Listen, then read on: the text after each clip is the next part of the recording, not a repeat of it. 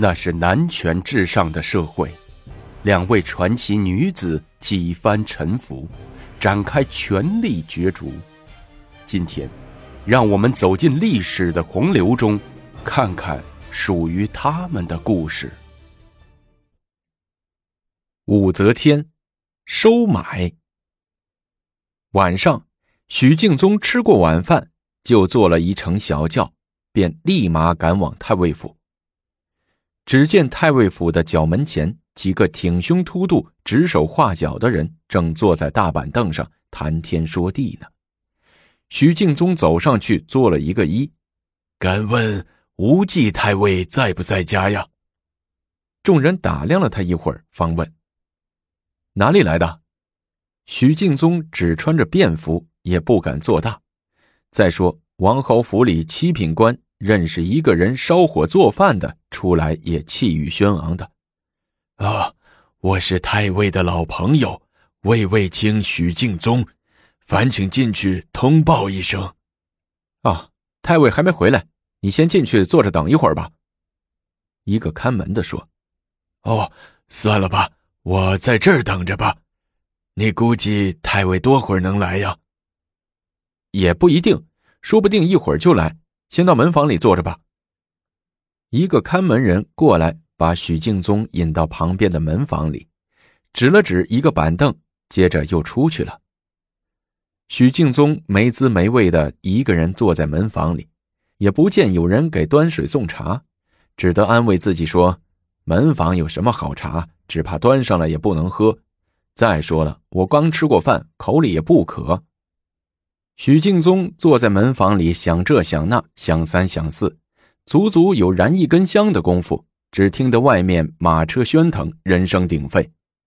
许敬宗慌忙跑出去，果然是无忌太尉回府了。心想：乖乖，真是太尉有太尉的架势。太尉府的大门口忙乱乱的，百十名贴身卫士四下里布上岗，当中排出一条通道来，这才见一名秘书模样的。恭恭敬敬走上去，撩开八抬大轿的轿帘，长孙无忌这才低头走下轿来，还迈着八字步，旁若无人，一走一顿，架势十足的登上大门口的台阶。开始，许敬宗还不敢上去，等长孙无忌进了大门，这才急忙颠过去，欲想磕头，又觉得不是地方，不大合适，只得深深的做了一个揖。许敬宗叩见太尉大人。长孙无忌这才停住脚步，鼻子里哼了一声，说：“这么晚了，你来干啥子？”“呃，我来来给太尉大人汇报事情。”许敬宗满脸谄笑的说：“你先到客厅里去坐坐吧。”长孙无忌说完，自顾自的走了。拐弯朝一个边门里去了，定后头呼啦一下跟上去一大群内侍丫鬟，落下许敬宗一个人呆呆的站着，心说上哪个客厅啊？你家好几个客厅，不说明白，我哪知道到哪里等好啊？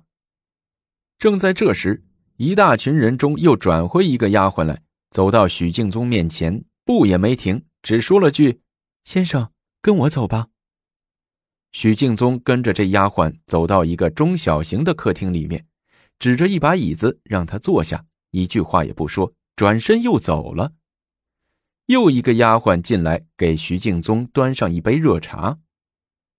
长孙无忌走了进来，许敬宗慌忙住了嘴，恭恭敬敬的站起来，弯腰打哈哈，一脸谄笑：“ 太尉大人，您来了。”哦。长孙无忌只嗯了一下，坐到一把太师椅上，丫鬟随即献上茶来。他喝了一口，才问：“你来这儿有事儿吗？有事儿就说，坐。”谢大人赏座。许敬宗坐下来。呃，我来呢，一来想与大人聊聊公务，二来呢，想给大人商量一个事儿。长孙无忌不愧为重臣，坐在那里，法相威严，不动声色。且看许敬宗葫芦里卖的什么药。许敬宗只得扯了扯公务上的几个小问题，然后话锋一转，说道：“ 这柳氏柳大人干得好好的，怎么辞去了中书令啊？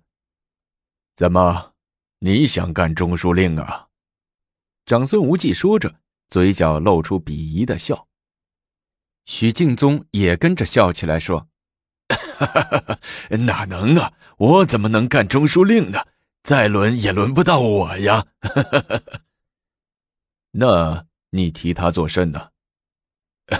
我觉得这表明了一个风向，说明白了一个意思，那就是王皇后在后宫中不大行了。皇上不大喜欢他了。徐敬宗，外臣怎敢擅以公为事？你不怕受罚吗？长孙无忌把杯子往桌上一顿，厉声说：“哎，大人息怒，大人息怒，我不是那个意思。”许敬宗掏出手绢，擦了擦头上的汗，见长孙无忌的脸色稍稍平静了一些，才又接着说。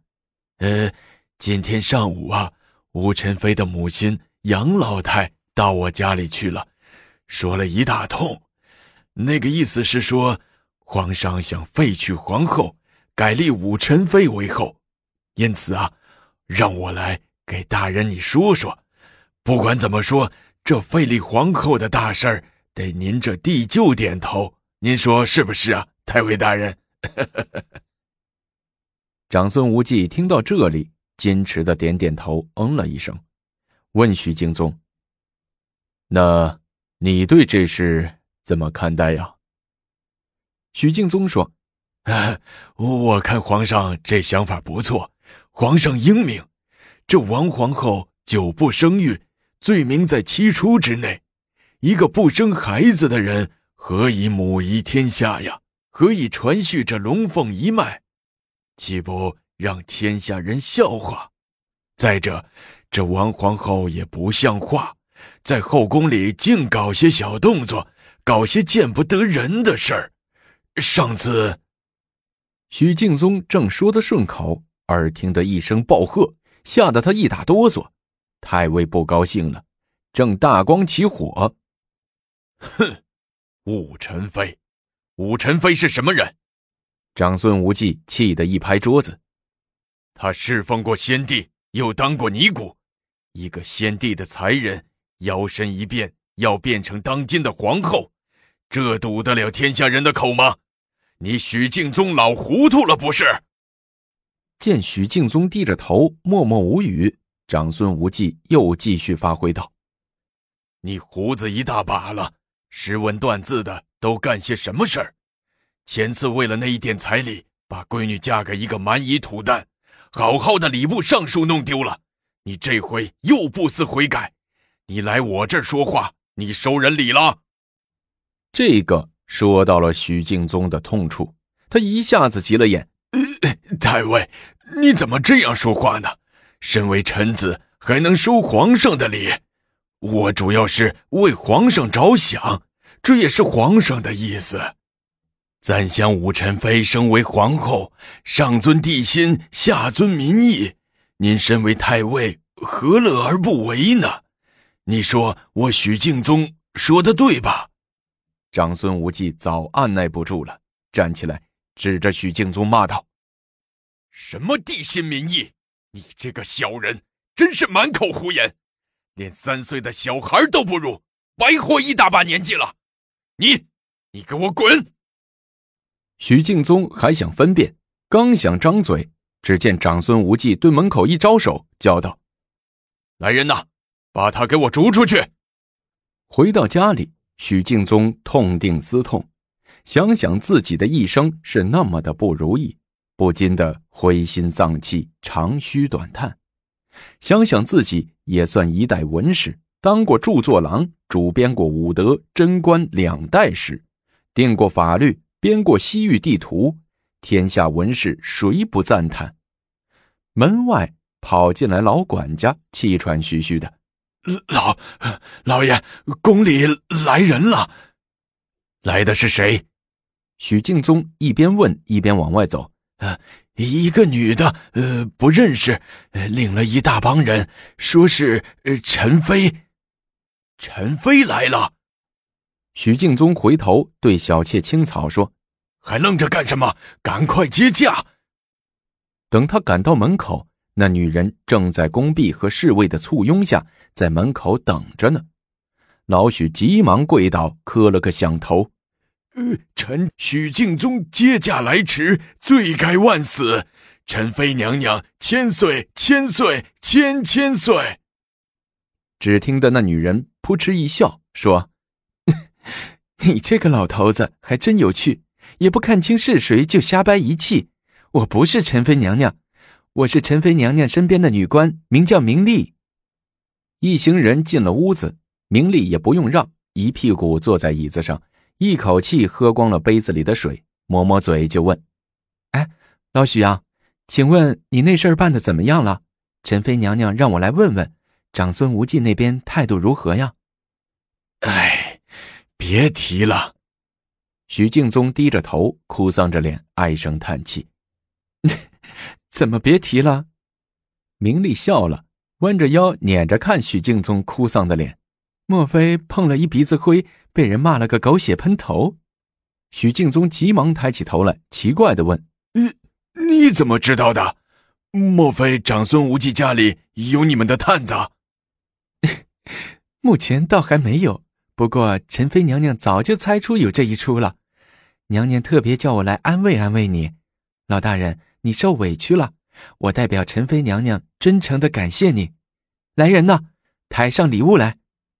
几名侍卫和宫婢把礼物抬了进来，放在地上。明丽拉着许敬宗过来看，指着那些礼物一一介绍：这是一百匹宫缎，这是二十瓮御酒，这是二千两银子。还有一些零碎的东西，你照着礼单上看就行了。许敬宗看得眼花缭乱，激动的心里发堵，嘴唇哆嗦着：“ 老臣什么事也没办成，寸功未立，娘娘却一而再、再而三的厚赏老臣，老臣，老臣我。”许敬宗老泪纵横，双膝发软，扑通一下跪倒在地。抓住明丽的裙子，斩钉截铁地说：“请您转告陈妃，许敬宗愿以老迈之躯为陈妃效犬马之劳，以报答娘娘的知遇之恩。”听许大人这话，我明丽也就放心了，我的任务也就完成了。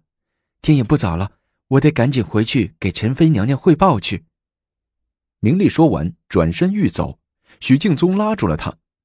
稍等等，明大人，我有一样东西，请交给陈妃。说完，许敬宗窜到屋里，拿出两张纸来，递给了明丽。许大人，这是啥？呃，这是我刚才写的两首诗，请陈妃娘娘指正。明丽不解，但还是收下了。长孙大人根本不买许敬宗的账，还被痛斥一番。不过。这也在意料之中。那徐老和媚娘下一步棋该怎么走呢？我们下集精彩继续。